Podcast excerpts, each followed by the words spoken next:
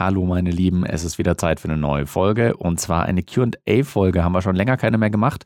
Wir haben euch neulich bei unserem Livestream beim Podcast-Tag wieder die Chance gegeben, entweder live im Chat Fragen zu stellen oder halt auch vorab schon über Social Media. Haben da was gesammelt rund um Kameratechnik, um Audiotechnik, um die Ausbildung Mediengestalter Bild und Ton, ein paar Fragen zu unseren persönlichen Präferenzen. All das hört ihr heute in der Folge von Bild und Ton.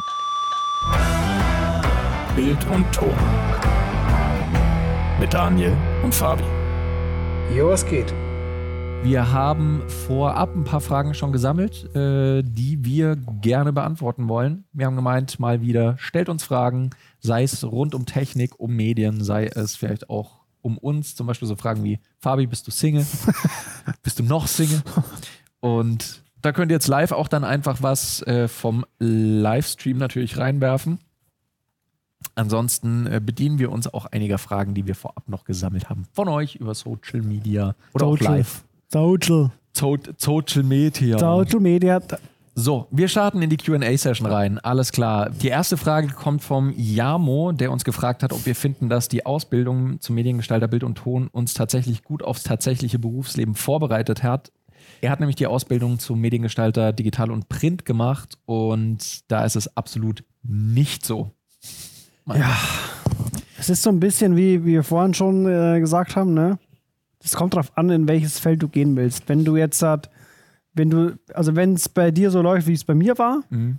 ich war quasi beim, äh, beim Regionalfernsehen und während der Ausbildung habe ich gewechselt in die äh, Werbeproduktion.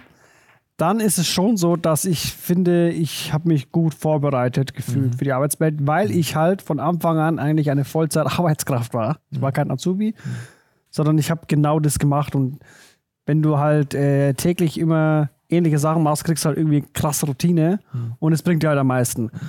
Und dadurch, dass halt äh, das, was gefordert ist in der Ausbildung, sowohl theoretisch als auch praktisch dann, genau das war, was ich halt auch in meinem äh, Arbeitsalltag äh, durchgeführt habe, war es für mich halt gut. Das andere Beispiel war, wie vorhin schon gesagt, ne, der Luki, Mhm. der eigentlich nur Tonproduktion gemacht hat und auch nur machen wollte. Für den war das halt die Pest, ne? Mhm. Der musste halt die ganze Scheiße auch durchmachen und dementsprechend, weil es sehr fernsehlastig war, ich finde auch so Tonproduktion haben wir gar nicht so viel gemacht. Mhm. Kann ich mir vorstellen, dass der Luki sagen würde, fühle ich jetzt nicht so die Aussage. Mhm. Wie war Ja. es bei dir? Weil du hattest ja auch nochmal ein spezielleres Feld. Ich hatte nochmal ein spezielleres Feld. Ich habe ja, ich habe die Ausbildung damals an der Uni gemacht. Also das Institut für Medienwissenschaft an der Uni war mein Arbeitgeber. Und da habe ich halt nicht einen täglichen, eine tägliche Drehroutine gehabt, weswegen ich da nicht so viel Praxis sammeln konnte. Ich habe halt sehr viele unterschiedliche Sachen gemacht. Ich habe teilweise auch Kurse und Tutorien gegeben, irgendwelche Filmprojekte von Studierenden unterstützt, habe in der Lehre unterstützt, äh, habe ein bisschen Kameraverleih und Technikverleih gemacht.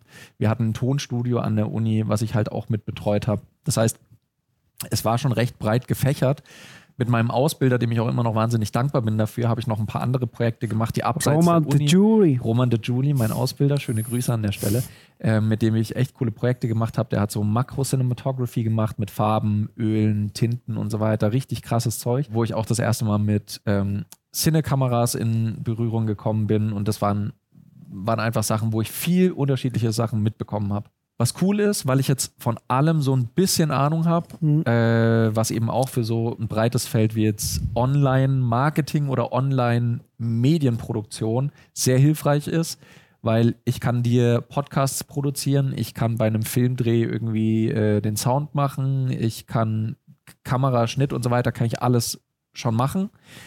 Aber spezialisierte Jobs wären für mich auch immer noch schwierig. Also wenn es jetzt hieße, äh, ich sollte der, der Oberbeleuchter oder irgendwie der Kameramann sein für, für einen Filmdreh, weiß ich nicht, ob ich es mir zutrauen würde, weil es halt dann doch sehr in die Tiefe geht und ich da zu wenig Routine dann dafür habe. Das ist das Ding. Ähm, ja, deswegen ist es schwierig, verallgemeiner zu sagen. Ich, viele Sachen von der Ausbildung haben geholfen, aber ich glaube, am allermeisten hat uns einfach halt die Arbeitsroutine geholfen Ja.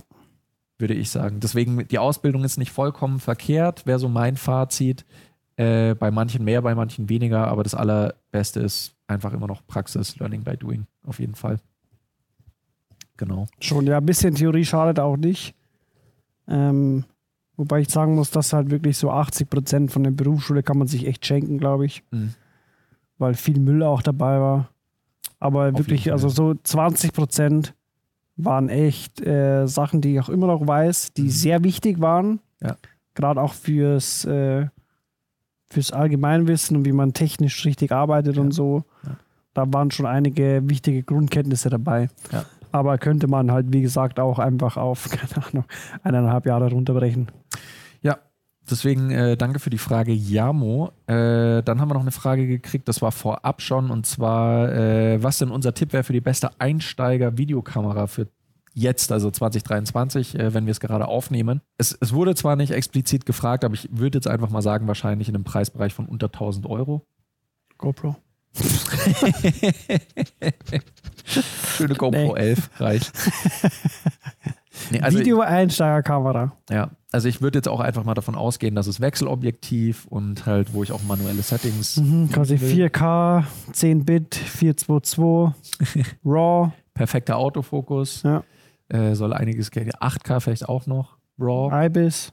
IBIS. Ja, nee, also äh, äh, ich glaube, eine, eine ganz gute Kamera ähm, ist die, hilf mir kurz aus, Sony ZV-E10. E10. Die Sony ZV-E10 ist äh, eine ziemlich stabile Kamera. Also wenn wir jetzt davon ausgehen, dass es eine eigene Kamera sein soll, weil im Chat auch gerade Smartphones auftauchen, was auch nicht verkehrt ist. Mhm. Aber wenn es eine eigene explizite Kamera sein soll, dann von Sony die ZV-E10, wechselbare Objektive, Einstellungsmöglichkeiten kann ich damit alle lernen, also Blendeverschlusszeit, ISO und so weiter, das kann ich da alles gut mit lernen. Hat ein echt schönes, scharfes Bild, kann auch in 4K aufnehmen. Autofokus ist meines Wissens auch ziemlich gut. Flip-Display, wenn ich Vlogging machen will, ja, ist eine kleine, kompakte Kamera, die du mit Objektiv, ist halt Kit-Objektiv, dann glaube ich für Mhm. 700, 800 Euro sowas kriegst. Ja. Mikrofonanschluss. Bei Canon gibt es eigentlich nicht wirklich was Vergleichbares. Also in, also in der Qualität im gleichen Preisraum. Ne? Es gibt die M50. Mhm. Ah, weiß ich nicht.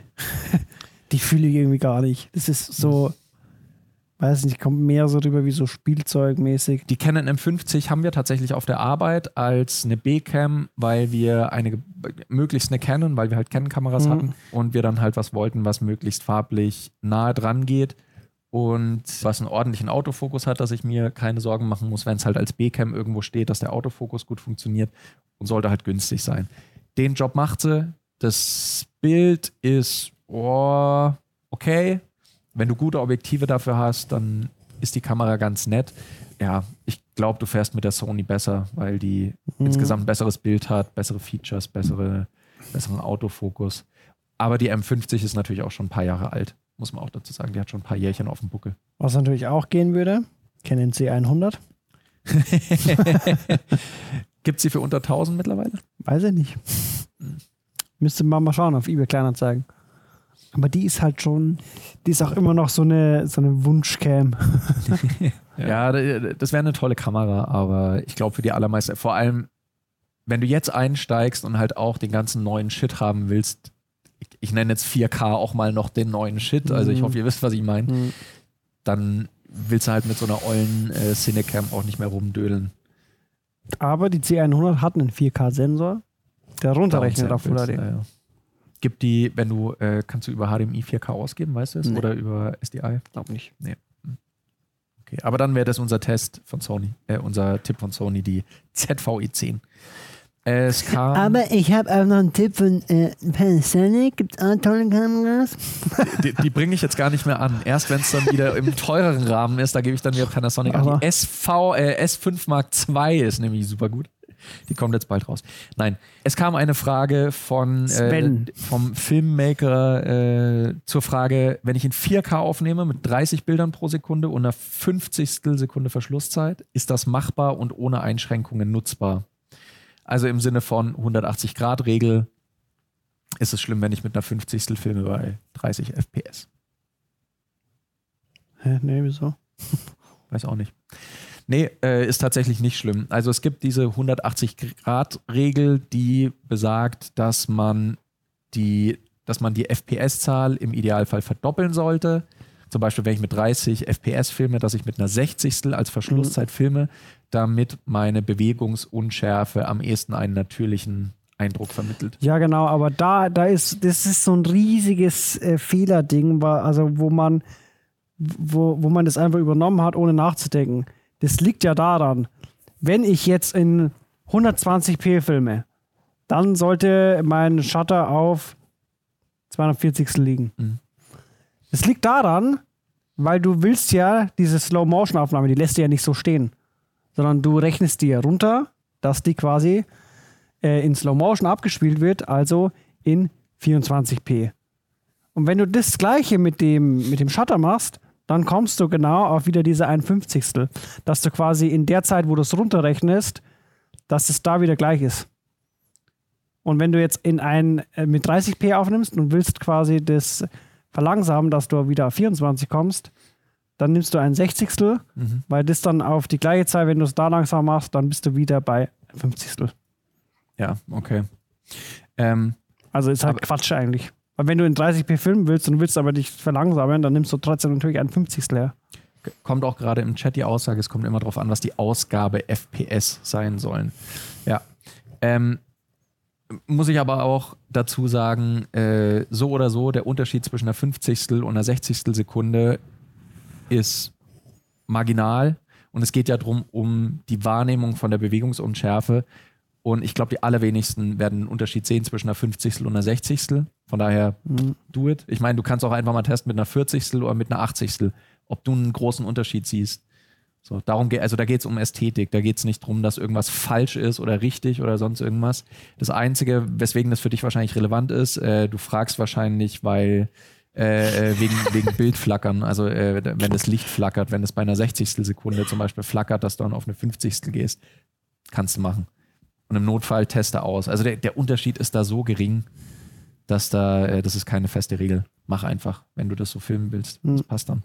Dann äh, äh, äh, hatten wir eine Frage. Ja, gut. Was ist wichtiger? Bild oder Ton? Ton. Ton. Dann hatten wir eine Frage. Okay, lass jetzt so stehen, oder? Lassen wir einfach mal so stehen. Da können wir jetzt gleich im Live-Chat dann vielleicht äh, ein bisschen Gegenwind kriegen, wenn das, äh, wenn das nicht gut ankommt. Dann äh, kam auch die Frage, wie wir zu CinemaScope-Balken stehen. Also als Erklärung für die, die es nicht kennen, die meisten werden es kennen. CinemaScope-Balken sind im Prinzip, was ihr kennt aus vielen Videos oder Filmen, so diese schwarzen Balken, die oberhalb und unterhalb des Bildes sind, die früher hergerührt haben von eben dem, dem, dem Bildformat, dem, dem Filmformat, dass eben äh, äh, manche Bilder halt einfach ein bisschen, bisschen schlanker waren, dass oben und unten ein schwarzer Rand war. Das war quasi nicht künstlich auferlegt, aber mittlerweile wird es häufig als ein künstliches und künstlerisches Stilmittel eingesetzt, dass Leute sagen, es äh, ein Video sieht filmischer, cinematischer aus, wenn ich eben diese Balken habe. Und es kann entweder dadurch erzeugt werden, wenn ich halt wirklich einfach schwarze Balken aufs Bild drauflege oder wenn ich halt mein Bildverhältnis, also meine Pixelanzahl von meinem Projekt auch abändere, dass halt oben und unten einfach weniger, Mit quasi weniger Pixel wegcroppen, sind. ne? Wenn ich was wegcroppe, wenn man so will. Genau. Fabi, wie, äh, wie stehst du zu CinemaScope-Balken? Finde ich geil. Aber das Ding ist, äh, was ja viele machen, also woher das eigentlich kommt, ne? das kommt ja eigentlich aus dem anamorphen Bereich. Wenn du quasi, äh, damals wollte man halt äh, die höchstmögliche Qualität rausholen, also hat man mit anamorphen Objektiven gefilmt. Das bedeutet, dass einfach der komplette Sensor aufgenommen wurde. Und damit es aber nicht komplett so gestaucht war, das Bild, musste man es wieder desqueezen. Also wurde das quasi von oben so nach, nach unten gedrückt und dadurch hat man diesen, diesen weiten Sichtfeld eher gesehen. Ne? Ähm, und also warum man das eigentlich damals auch noch gemacht hat, das war, ähm, Kino war früher eigentlich 4 zu 3 und irgendwann kam dann der Fernseher und ganz viele Leute sind dann einfach nicht mehr ins Kino gegangen, weil sie sich dachten, wieso muss ich ins Kino gehen, wenn ich hier zu Hause eine Röhre habe. Ne? Und daher kam eigentlich auch so dieser Umschwung, dass man, das, dass sie sich quasi gedacht haben, okay, wir müssen irgendwas anders machen, dass wir die Leute wieder ins Kino ziehen. Und dieser Look hat sich dann irgendwie so krass festgesetzt und der wird halt oft imitiert, indem man einfach weitwinklig aufnimmt und entweder oben und unten croppt oder halt schwarze Balken drüber legt. Das Ding ist aber, es sieht anders aus. Weil das Ding ist, damit du diesen gleichen äh, Ausschnitt ungefähr hinbekommst, müsstest du, sagen wir mal, du hast Anamorph 35 mm. Damit du den gleichen Ausschnitt bekommst, brauchst du, glaube ich, ungefähr die Hälfte. Also irgendwie 16 mm, dass es ungefähr der gleiche Ausschnitt hat von der, von der Weite. Also wenn du 16 mm dann croppst, dass du ungefähr den, den gleichen Bildausschnitt hast. Das Problem ist aber, dass halt durch diese Objektivverzerrung die 16 mm komplett anders aussehen als 35 mm. Also der Unterschied ist quasi, du müsstest äh, auch mit einem 35 mm filmen, aber halt die, die Weite haben, als wenn du mit einem 16 mm filmst. Mhm. Und das macht schon einen äh, gewaltigen Unterschied. Also du kannst zwar das ein bisschen faken, aber es ist was anderes. Ja, klar. Das ist wieder so ein, so ein Stilmittel, da, das viele Leute eingesetzt haben, weil es halt was ist, was du aus dem Kino kennst. Und Ja. Du kannst es leicht reproduzieren und äh, dann hast du halt so diesen, diesen Kino-Look. Und ich mag den Look auch gerne. Er ist, wie auch im Chat schon jemand geschrieben hat, äh, der Marcon, es ist halt ein bisschen overused worden. Also es haben Ja. halt so viele Leute einfach eingesetzt und irgendwann war es dann halt fast lächerlich, wenn einer da so, keine Ahnung, ich, ich mache ein Kochvideo und mache da im Prinzip so ein Vlogging-Video und dann setze ich die Balken ein und ich, der Marcon. Und so, why? Also äh, da muss es nicht sein.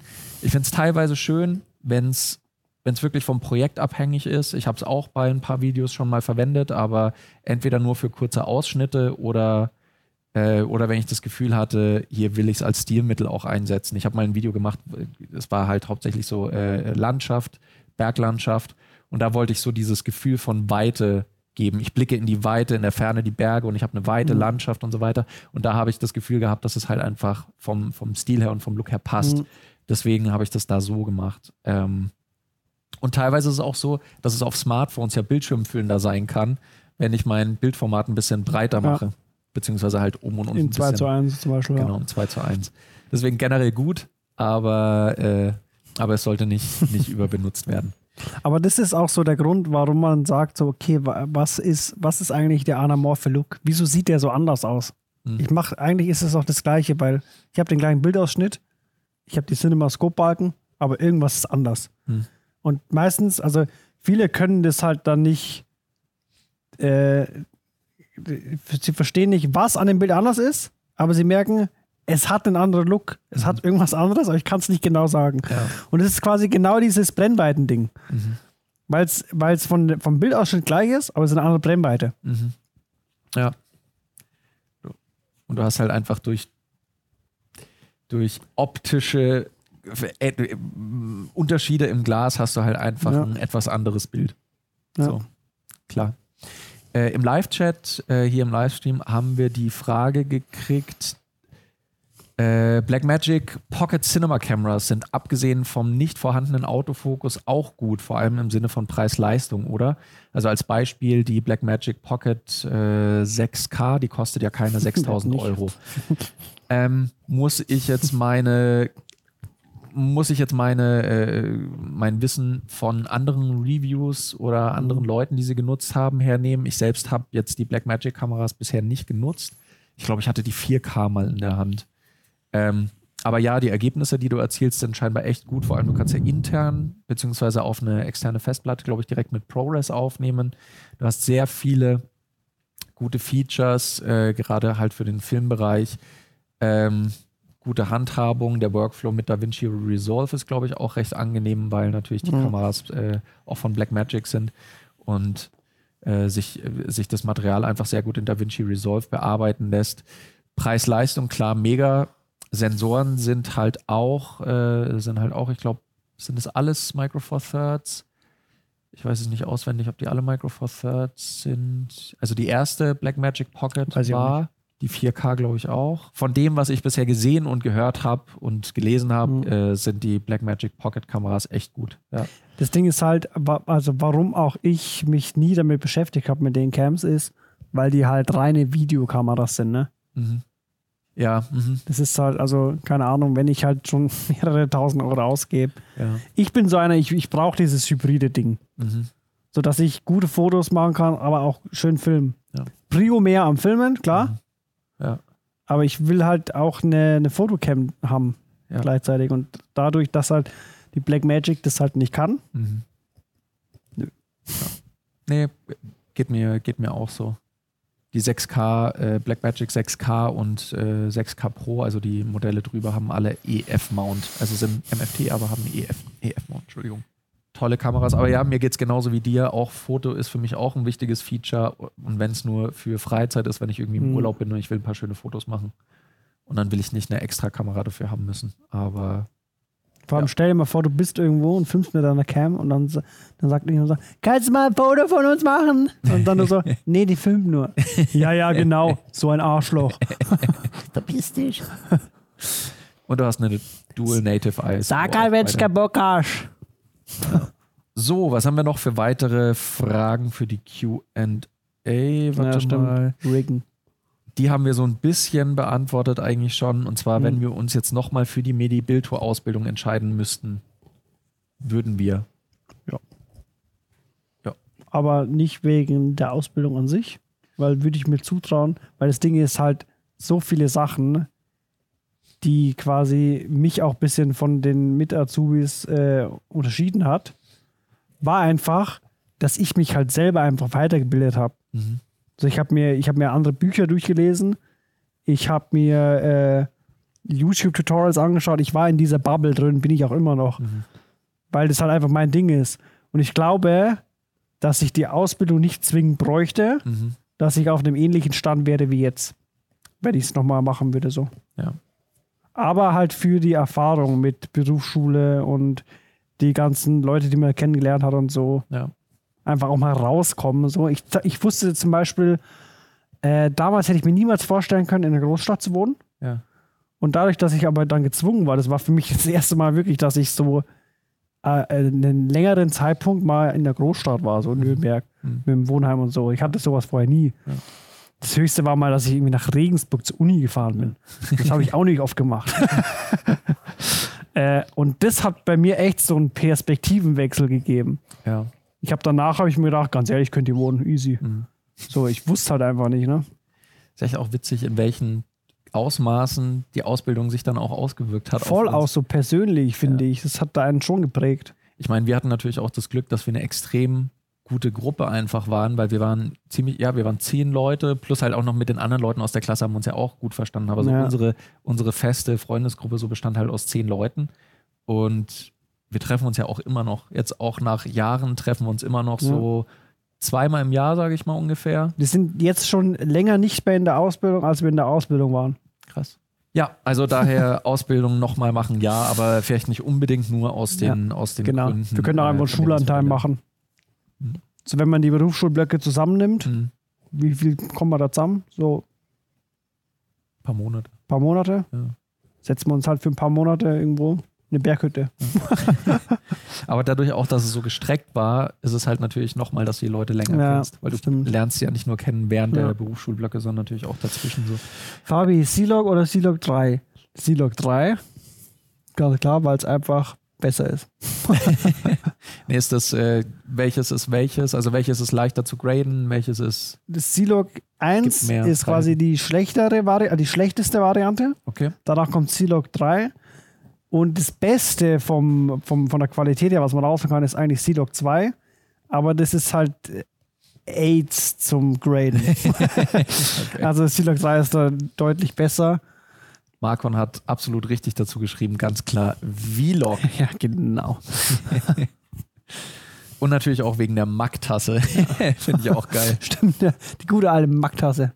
Wir kriegen auch gerade in den äh, Live-Chat nochmal die Frage.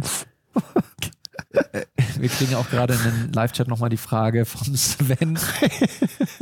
es ist, was wir von der Lumix S5 II halten. Über die haben wir heute schon mal gesprochen. Wir Ja. haben erst eine, äh, eine extra, extra Folge dazu gemacht. Ich bin mega excited, weil ich die S5 I auch habe. Die steht hier auch gerade. Das ist meine Maincam aktuell und ich seit Jahren schon Panasonic-Fan bin und ich freue mich natürlich sehr, dass eine Kamera mit tollen Specs kommt, mit vor allem jetzt auch mal gutem Autofokus und zu einem echt fairen Preis, gerade wenn man so die Konkurrenz anschaut. Falls du ausführlich oder mehr dazu wissen willst, äh, können wir vielleicht auch nach, äh, nach dem Thema hier nochmal drüber quatschen, beziehungsweise kommt auch bald dann eine Podcast-Folge zu unserem Podcast, äh, Ja. in unserem Podcast zu raus. Aber äh, so allgemein kann man, glaube ich, auch, was ja auch durchweg durch alle Reviews durchgeht, so, ne? Gute Cam. Ja. Endlich mit Autofokus auch mal. und macht wahrscheinlich Sony und Canon echt äh, gute Konkurrenz mittlerweile. Kann ich mir vorstellen. Also gerade für Leute, die so in den Vollformat-Sektor einsteigen wollen, die aber vielleicht nicht den kleinen Formfaktor haben wollen, wie zum Beispiel von der Sony A7C oder sowas. Und halt echt gute Features und so, da kann das echt ein gutes Konkurrenzprodukt werden, so für größere Hersteller. Ja. ja.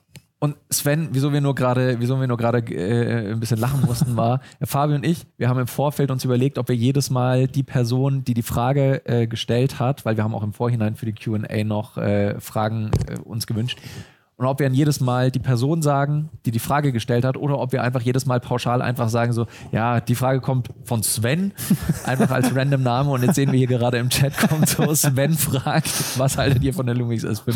Also war tatsächlich äh, ein Sven, der das, der das äh, geschrieben hat. Ja, es kam noch die Frage, wie kriege ich Rauschen aus Tonaufnahmen am besten raus? Je nachdem, wie viel Geld du ausgeben willst oder Mühe du dir machen willst. In den meisten Schnittprogrammen, egal ob äh, Audio oder Video, gibt es eine Rauschentfernung, die relativ basic ist. Rauschunterdrückung. Wie bitte? Rauschunterdrückung. Rauschunterdrückung, die relativ basic ist und okay funktioniert, Mhm. aber halt dann dein Audiosignal meistens auch ein bisschen kaputt macht.